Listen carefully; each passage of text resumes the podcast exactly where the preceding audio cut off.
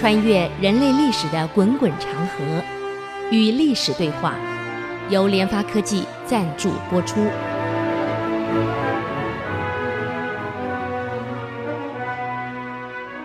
这里是 IC 之音竹科广播 FM 九七点五，您所收听的节目是《与历史对话》，我是刘灿良。嗯、今天我们来介绍一下另外一位。在宋理宗时代的奸臣，这个一个朝代的兴亡啊，跟用的人有关系。这个宋朝好像奸臣特别多，奇怪。尤其南宋啊，从赵构以后，基本上没有几个像样的宰相，都很糟糕。走这个史弥远啊，接着他的侄子史嵩之也是个奸相。啊，史嵩之之后呢，被罢黜以后呢。又来了一个丁大全，哎，宋理宗啊，在位了三十多年了，精疲力竭。刚开始前三十年他很用心的，毕竟是穷人家孩子出来的，很知道这个朝廷应该怎么处理。虽然有奸相在，至少还没有捅出大祸出来。嗯，毕竟他他还能够掌控住，还能够。挡到最后一线，没有让他恶化。嗯，可是到了三在位三十多年以后啊，人啊慢慢疲了，有点像唐玄宗这样哇，刚开始经这个经力图治啊，创造开元之治，把唐朝带到最繁荣、最繁华、最盛的这年间去了。可是，一旦强盛、国家富裕以后呢，哎呀，事情能烦他的就少了，就想快乐快乐。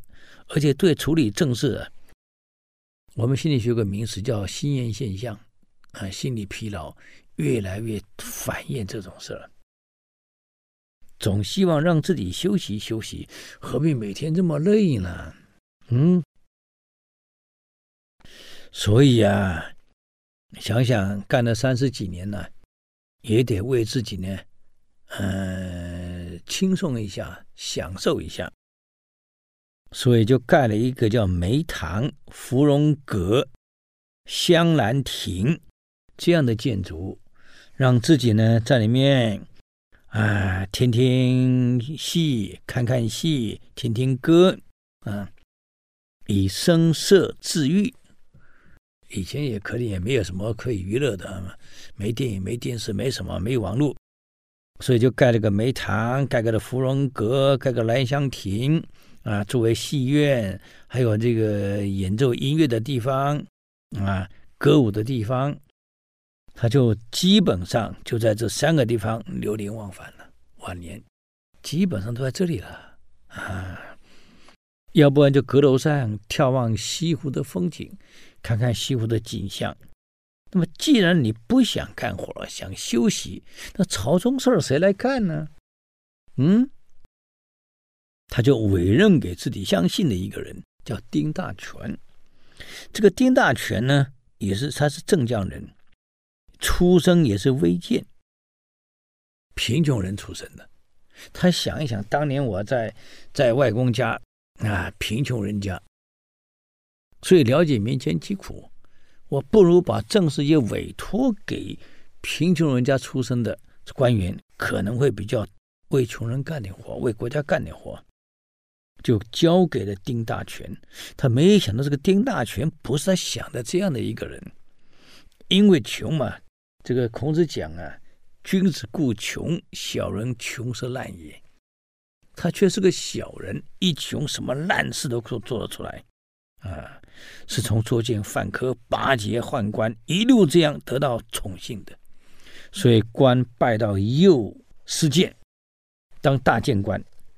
那么当时呢，因为权力在他手里呀，嗯，他也用了三个跟他一起的言官，哎，这三个言官呢，只知道给皇上拍马奉承阿谀，从来不会给皇上讲个真话，啊，皇上哪里有问题也不会劝诫，反正就是奉承拍马阿谀的保住自己官位。所以朝中大臣呢，就给这三个人取个绰号，叫“三不废犬”。三只不会叫的狗啊，真难听。就三只不会叫的狗，哈哈，这狗看在门口，看到各种事儿，叫都不会叫。嗯，那么丁大权从来没有皇上讲过几句真话，该上谏言的不上，可是咬起同事，哇，那功夫不得了啊！嗯，这个同事之间、朝堂之间的权力斗争，下手之狠，你想都没想到啊！当时右丞相叫董快，两个人不和，在朝堂上总是咬来咬去，啊，狗咬狗是一嘴毛啊，两个都不是好东西啊。那么在保佑四年（一二五六年）那年，董桧上了一个奏折，把这个丁大全呢奸逆的行为啊，买官卖官、结党营私啊。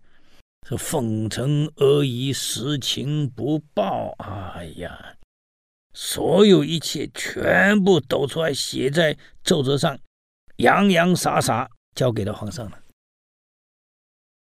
可丁大贤知道这事儿啊，哼，他也写了一个弹劾董桧的奏折，也是收集的一大堆罪状，洋洋洒洒，哎，也送上去了。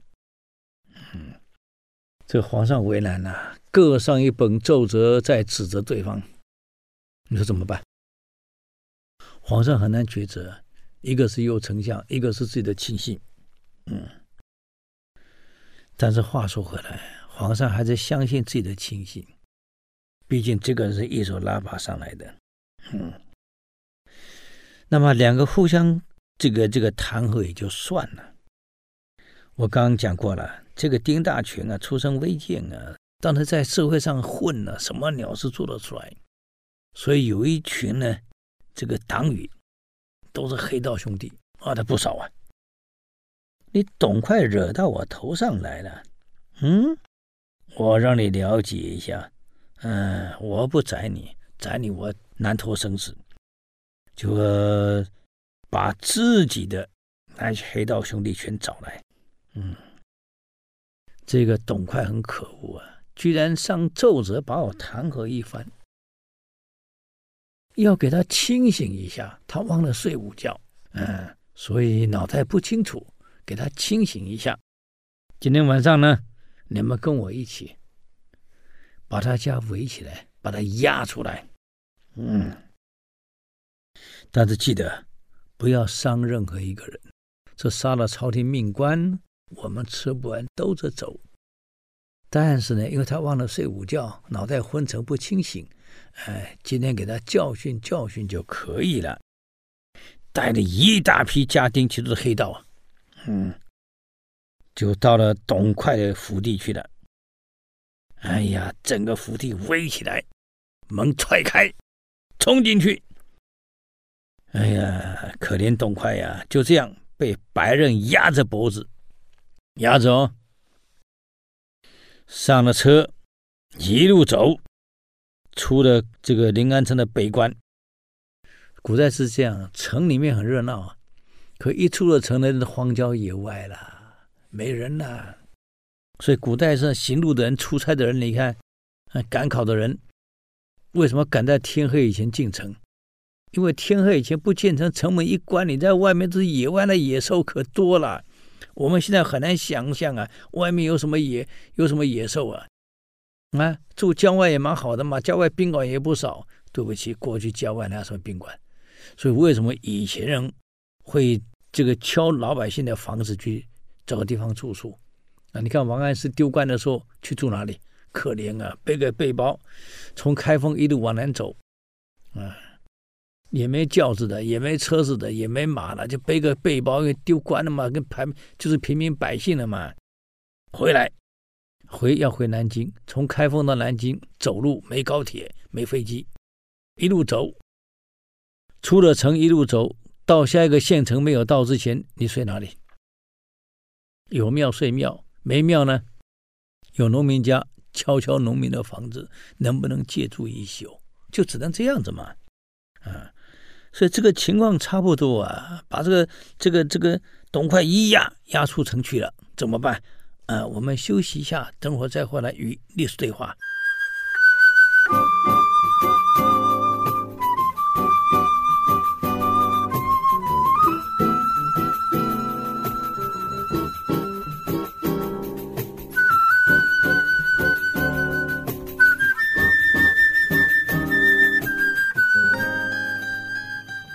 欢迎回来与历史对话，我是刘灿良。那么刚刚讲到这个这个丁大全呢，率领这这么家丁就黑道人，把董桧的房子围起来，冲进门去把他押出来，用刀哇，那不好玩呢，架在脖子上啊，上了车，一路出了北关门，再往北走，荒郊野外，把他扔在荒郊野外了，嗯。万一被野兽咬死了，那是你自己被咬死，不是我杀你，跟我没关系呀、各位啊，我没有杀人啊，我就把你放到那里去就行了，走了。嗯，这个事情闹大了，董快没死，一路走回来啊，奔回城去了，到了北关敲了门啊，啊，进来了，在家休养了一天。第三天整理资料，告到皇上那里去了。嗯，这奇怪的是，宋理宗对着董桧的各种谏言、各种什么东西、各种弹劾不听啊，被他丢到那个野外去，回来了就告这个丁大全，这个李宗也不听。又过了几天。没想到李宗居然下了个圣旨，不但没有责怪丁大全，还说丁大全你做得很好，没有杀朝廷命官，只是把他押到野外放了啊。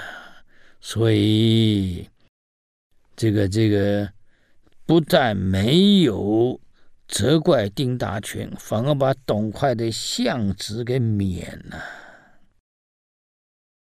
丢官了。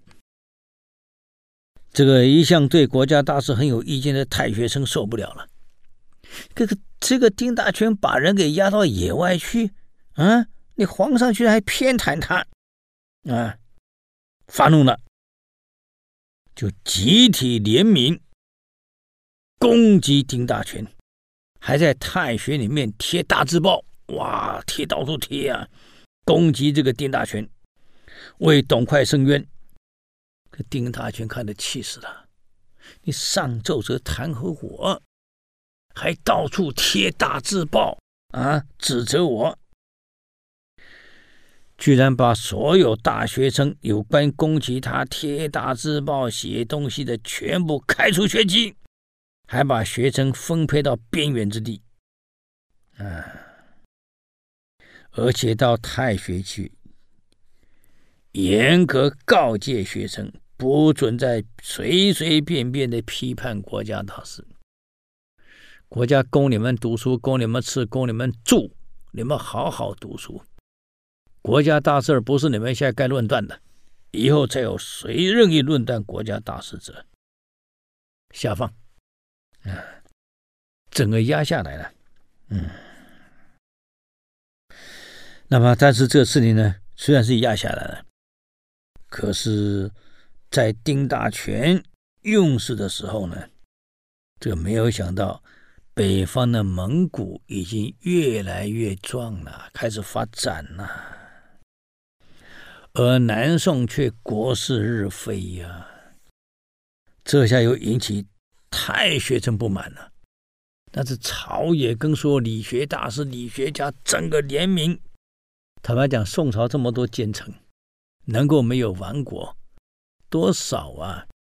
受太学跟理学的这些大师的影响还是在的，因为社会舆论逼的这些奸贼不敢太放肆，更不可能篡位，因为舆论太厉害了啊！舆论的结果加上只要是科举按正统考上来的这些科举，一般跟理学跟太学都有挂钩，是一伙的，所以多少还有牵制作用。啊，那么这情又闹得太厉害了，一直都分开。学生代表见了皇上，告诉皇上：“您登基的时候跟现在国势如何？李宗说：“哎，国势日非。为什么日非？你想，你用了几个宰相，从史弥远啊，到史松之，到现在的丁大全，有哪一个是像样的？嗯，皇上，你要清楚，再这样下去，我们会亡国。北方蒙古的情况，你听说了吗？皇上，嗯，我有一点听说。”皇上，你我身为国家领导，国家的安危在你一念之间，你不能说你只能略知。人家强大了，对我们就是威胁。当时金强大了，把辽灭了，顺便那么灭了我们大宋北方版图丢光了。现在蒙古壮大了，万一灭了金，再下来还是我们，不幸严重。以后历史不是这样演吗？蒙古壮大了，灭了金，下一个灭谁？宋。所以皇上，国家为什么日益衰弱？主要就是用的这些宰相，没有一个是正人君子啊。如果丁大全再用下去，我看那不只是有外患将来，恐怕现在马上内忧了。学生，朝廷的。政治的官员们、理学大师们都要反了，皇上没办法了，不得不将丁大全彻底免职，贬到新州上去了。啊，这个是当年这个要贬史弥远到新州恩州叫新恩大人，现在没有，是他贬到新州。新州是非常荒凉偏僻的州。嗯，那你想想看，在朝中啊，享受的所有的荣华富贵。根本没有苦过，出门是大轿，几人的大轿，吃的是山珍海味，穿的是锦衣富贵啊！现在突然被贬了，在途中吃什么？什么好的都没了，哪里还顾得了营养？天气冷了，连加外衣都有困难。把你押上路的那些狱卒们，本来心情就不好，都是你们这批王八蛋犯的罪，我得押你们走这么远的地方。一路上走，啊，是陪你们走路去的，然后我再走回来。阿门，我累死了。所以一般很多狱卒呢会虐待这一批下放的人，不管你官多高，一旦下放了，你什么都不是了。哎呀，我们中国人的口头禅都知道：上台诸葛亮，下台猪一样。一旦下台，你什么都不是了。所以在路上再被欺负，这个可怜丁大全啊！放逐到新州，都还没到呢，途中就死了，被整死了。嗯，那么丁大全走了，哎呦，可惜呀，又来了一个，也是一塌糊涂的人。这个人是造成南宋直接灭亡的人。这个人就是蟋蟀宰相贾似道。嗯。贾似道是中国历史上最著名的大奸臣，他跟秦桧是不相上下，哎呀，一塌糊涂呢。但是秦桧至少人家还是读书人出身，科举出身，科班的。贾似道还不是呢，他是个标准的混混呢。嗯，贾似道的父亲叫贾赦，嗯，贾赦呢是个当官的。所以自幼这个纨绔子弟，放荡无拘呀，嗯，不务正业，每天就在赌博，每天赌，啊，后来赌输了，居然把妈妈拿去典当。你一定觉得奇怪，拿妈妈去典当，有人买吗？当然有。古代结婚早啊，假设到十六七、十七八，到外面赌输的妈妈才三十出头呢。各位，嗯，又长得很漂亮。妈妈漂亮，所以女儿也漂亮嘛，所以女儿就变成了宋理宗的最宠爱的贾妃。嗯，也因为有个贾贵妃在，跟贾贵妃的裙带关系，所以贾似道才可能一直往上爬。我们这几天介绍都是奸臣，让我们都了解一下，一个企业用的人如果都用这种奸臣。哎，别说企业，别说国家了，任何组织都会崩盘呐、会呀、啊。那么贾似道他得怎么样这个窜到中央去的呢？哎，我们休息一下，等我再回来与历史对话。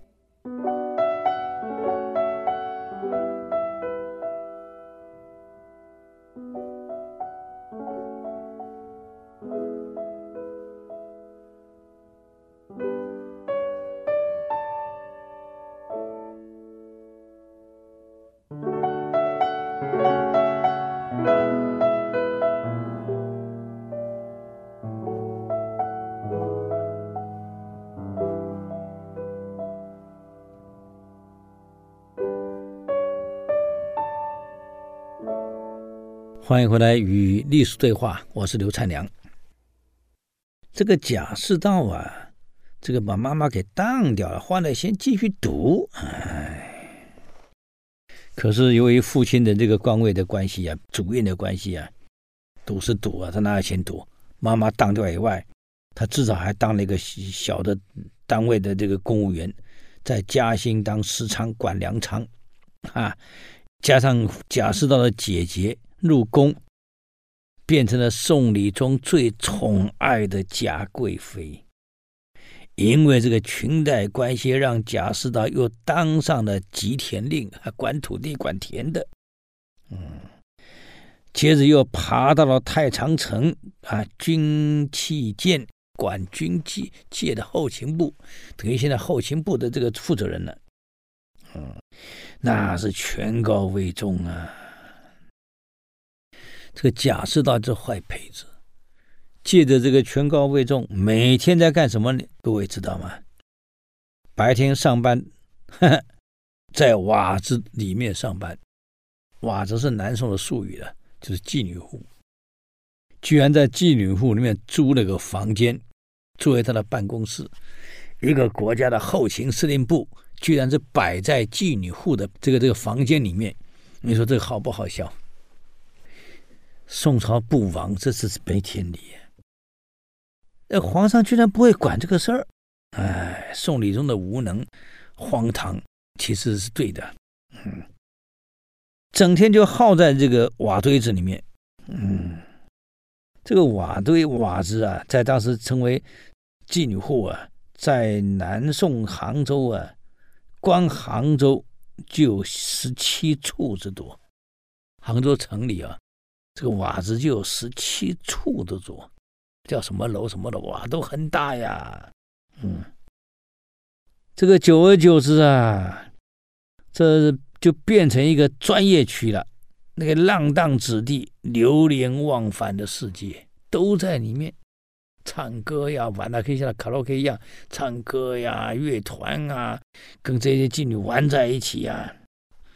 所以他白天就在这里面上班，你想都没想到，这个伟大的后勤部的负责人居然是在绿灯户啊里面成立个办公室，自己每天在那边上班。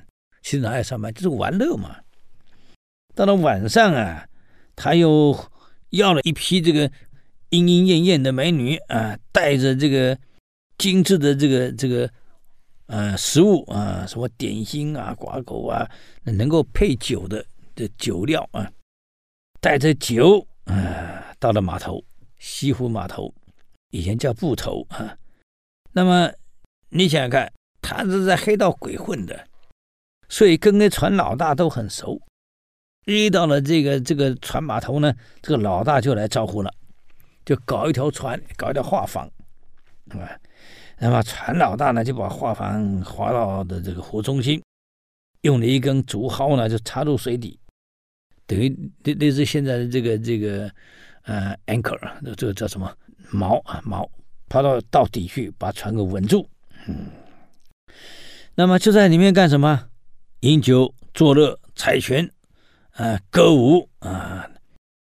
这个乐团，哎呀，吹着笛子，弹着琵琶，吹着这个这个这个这个各种乐器，敲敲打打，灯火通明，就这样玩到天亮。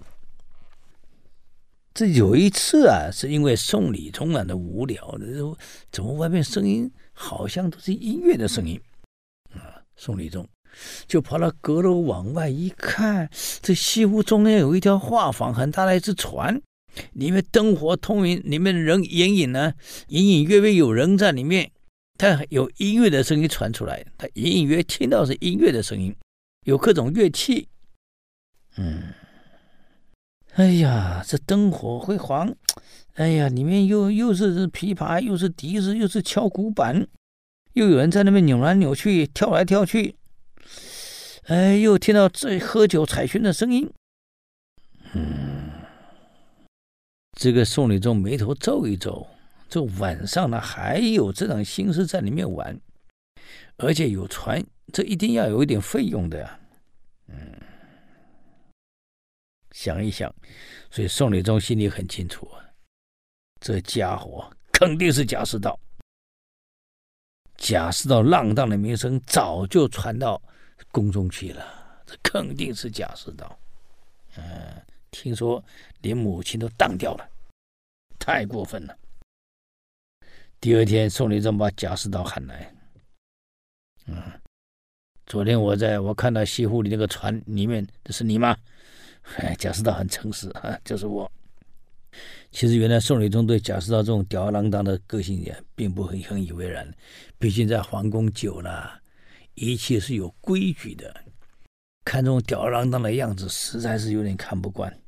嗯，等到贾似道走了。把当时金兆尹史言之找来。哎，这贾似道，我本来是很器重他的。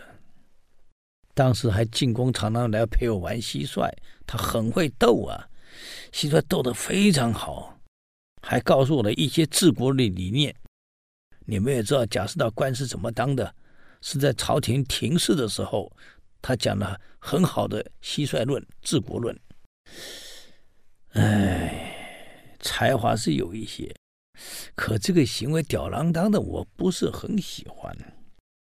你是金兆云，你好好的教教他，训训他。嗯，这样不行，三更半夜了还在西湖打闹，啊，太不像话了。嗯，吵得晚上我都听到声音，睡不着觉。没想到史延之回答了一句你们绝对没想到的话啊！京兆尹很显然，贾似道人际关系真的非常好。嗯，史延之居然回答皇上：贾似道这个人啊，虽然有少年的习气，这种喜欢玩乐、喜欢闹，哎呀，那是少年的习气嘛。他虽然有这个习气。可是他这个人才华横溢呀，很有能力呀。嗯，一个有能力的人，往往会有一些习气，这很正常嘛。啊，贾似道将来必定可担大任，那国家兴亡一定会在他的手里面重新恢复起来。嗯，皇上，他是个不可多得的人才呀。哎，为人君的要多看看臣子优点，让他去发挥。这种习气，玩玩闹闹、乐乐，这种缺点，啊，其实这种缺点也有好处，他就无心去建立自己的王朝了。啊，以前过去为什么很多能人将领会谋反？因为他心思不在这个上面。贾似道有才华。心思却不在权力上，却在这种游乐上。如果这样，皇上对你其实更好呢。善用他的能力，游乐分去他的野心。皇上，你想想看，有能力又没有野心，对朝廷不是大好事儿吗？啊！这宋理宗一听，是吗？好像也有道理。一个人就怕有能力后又有野心。这个贾似道嘛，有能力却没有野心，不过就是喜欢乐一乐嘛，有一点习气，这对朝廷来讲不是更安全吗？也对，也对。从这里以后呢，这个宋理宗对贾似道看法变了，各位。当一个人要成大官呢、要成大事啊，运气其实很重要，各位啊。主要是出了一件还有一件大事，蒙古在为鄂州的时候，朝廷让贾似道为右丞相兼枢密使，嗯，去解决这个问题，就没想到他老兄呢，居然解决的很好。怎么很好呢？哎，我们休息一下，等会再回来与历史对话。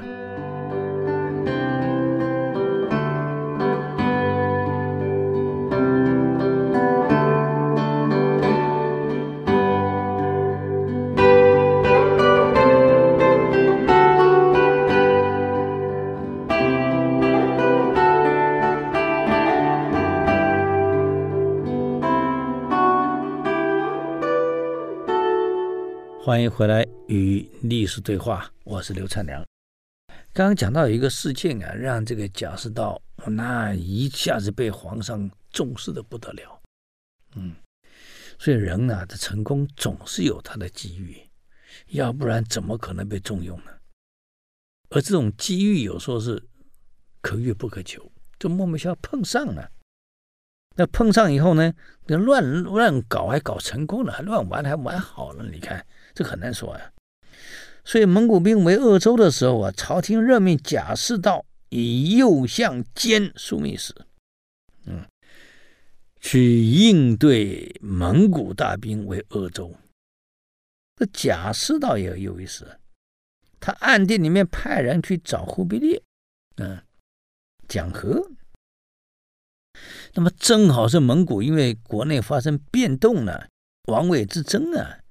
忽必烈为了赶回去争王位，所以接受了贾似道请和，啊，匆匆忙忙引兵北归了。贾似道回来就吹牛了，说鄂州之围的解除是贾似道一路大捷打垮蒙古人嘛，把蒙古人打了大败，蒙古人是大败而逃。他用的战略就是蟋蟀战略，啊，蟋蟀的兵法。宋理宗哪知道啊，只知道是捷报，打赢了，哎呦，简直乐坏了，马上诏令贾似道还朝，啊，封为宰相了，真正给他干的宰相呢，嗯，所以有时候人啊，成功的运气呀、而且运气是用这骗出来的，嗯。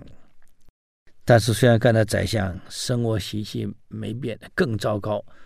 从此以后呢，办公地点从瓦舍啊，从瓦房就改到画舫上去了，顶住了更大的船，每天就在西湖上荡舟，吃喝玩乐，在那边上他的班啊，正事儿根本没干过。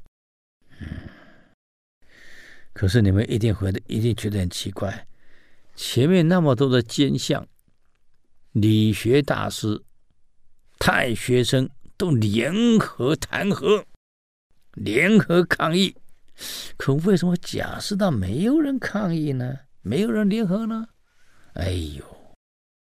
所以我告诉各位，一个假设这个人啊，真是八面玲珑啊，手段圆融啊，嗯。宋朝大学士跟理学啊，一向对这个玩权术的人啊特别有意见，直接搞到皇上那里去了。可贾似道上任以后呢，他第一件大事就是去看太学生的生活，啊，去了解太学生的生活，并且举行座谈。你们都是太学生，都是将来国家的栋梁。国家的将来要发展，都要靠各位啊，所以国家对你们太学生非常重视，因此你们的生活起居啊、教科书、各种生活用品费用，到底有没有什么意见或是什么不足，你们尽管提出来啊。我呢，虽然是朝廷的官员。其实我就是你们的佣人，啊，你们的奴仆。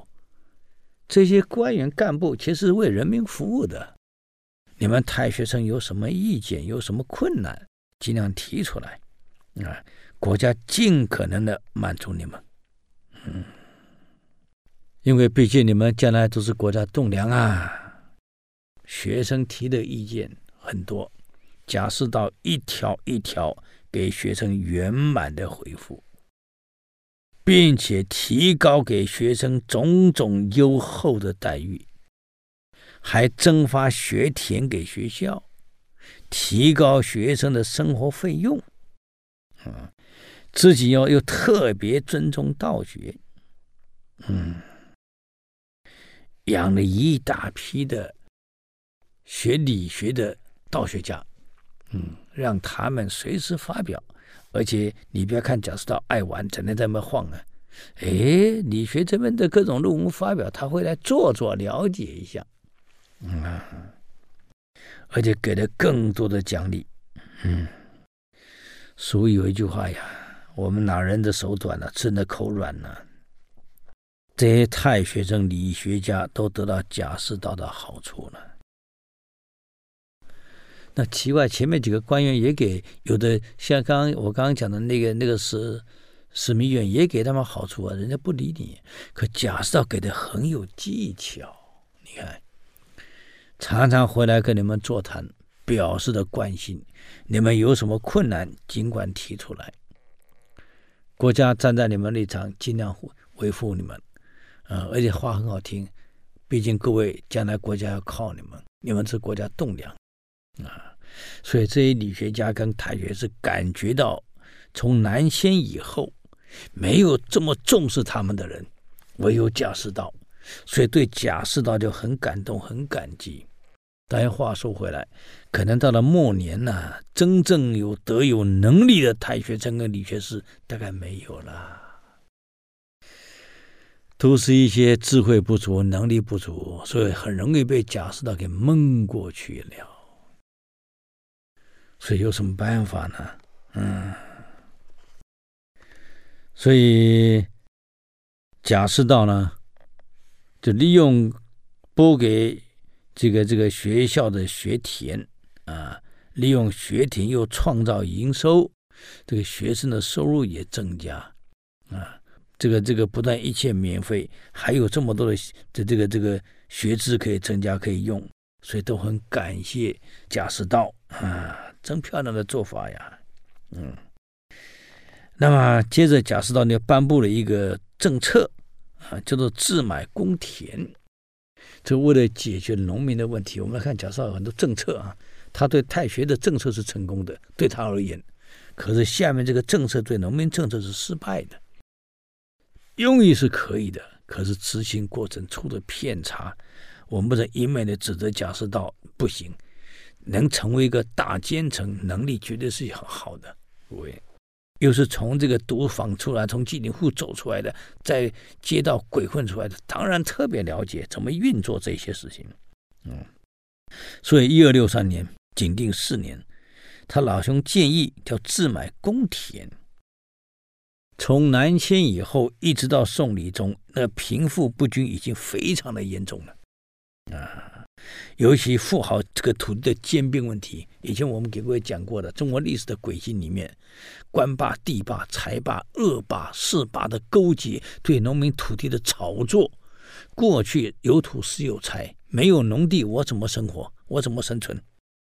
现在呢，这个富豪兼并的情况很严重啊，一般老百姓已经变成佃农了。嗯。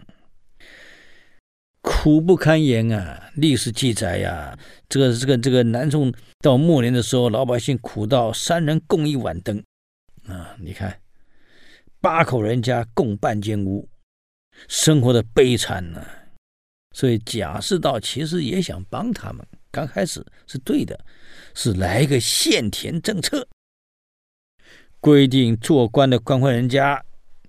你买田只能买多少？买超过的全部交出来，成为公田。所以这样一来，国家有了更多的公田，嗯，让老百姓去耕。除了上缴税收以外，钱是老百姓的，来解决一部分农民的问题跟佃农问问题。他种的是公田，不再为这个富豪人家种田被扒得干干净净。那么现在种的是公田，交给国家的税是一定的，其他都是你的，这不是有帮助吗？比给一般富豪人家种私田当佃农的好太多了。办法是好，可是演变到后来变成强夺民田，嗯，故意把官田再卖给百姓耕，发给百姓耕种，然后再逼百姓交出超额的田租，比给世人的更多呀。接着又实施了所谓这个排检制度，每三年财产调查一次，家里的刀啊、斧头啊、所有家庭用具、猪啊、狗啊、鸡啊，全部要查。这个官员借机大捞一票啊，给百姓带来更苦啊，真是鸡犬不宁，很可惜。所以很多好政策啊，我这个这个这个一旦执行以后都会变质，这个很可惜。可是贾似道没有能力的，他虽然提出这种政策，可是演变到最后变成责任都是你扛，因为你错了啊。所以执行过程不能不谨慎啊，难怪很多变法后来都失败呀、好的，那么今天我们给各位暂时也介绍到这里啊。各位对我们的节目有任何建议啊，欢迎到 IC 之音网站留言。我们的网址是 www 点 ic 九七五点 com 与历史对话。我们下周再见。以上节目由联发科技赞助播出。联发科技邀请您同游历史长河，发现感动，积累智慧，扩大格局，开创美好幸福人生。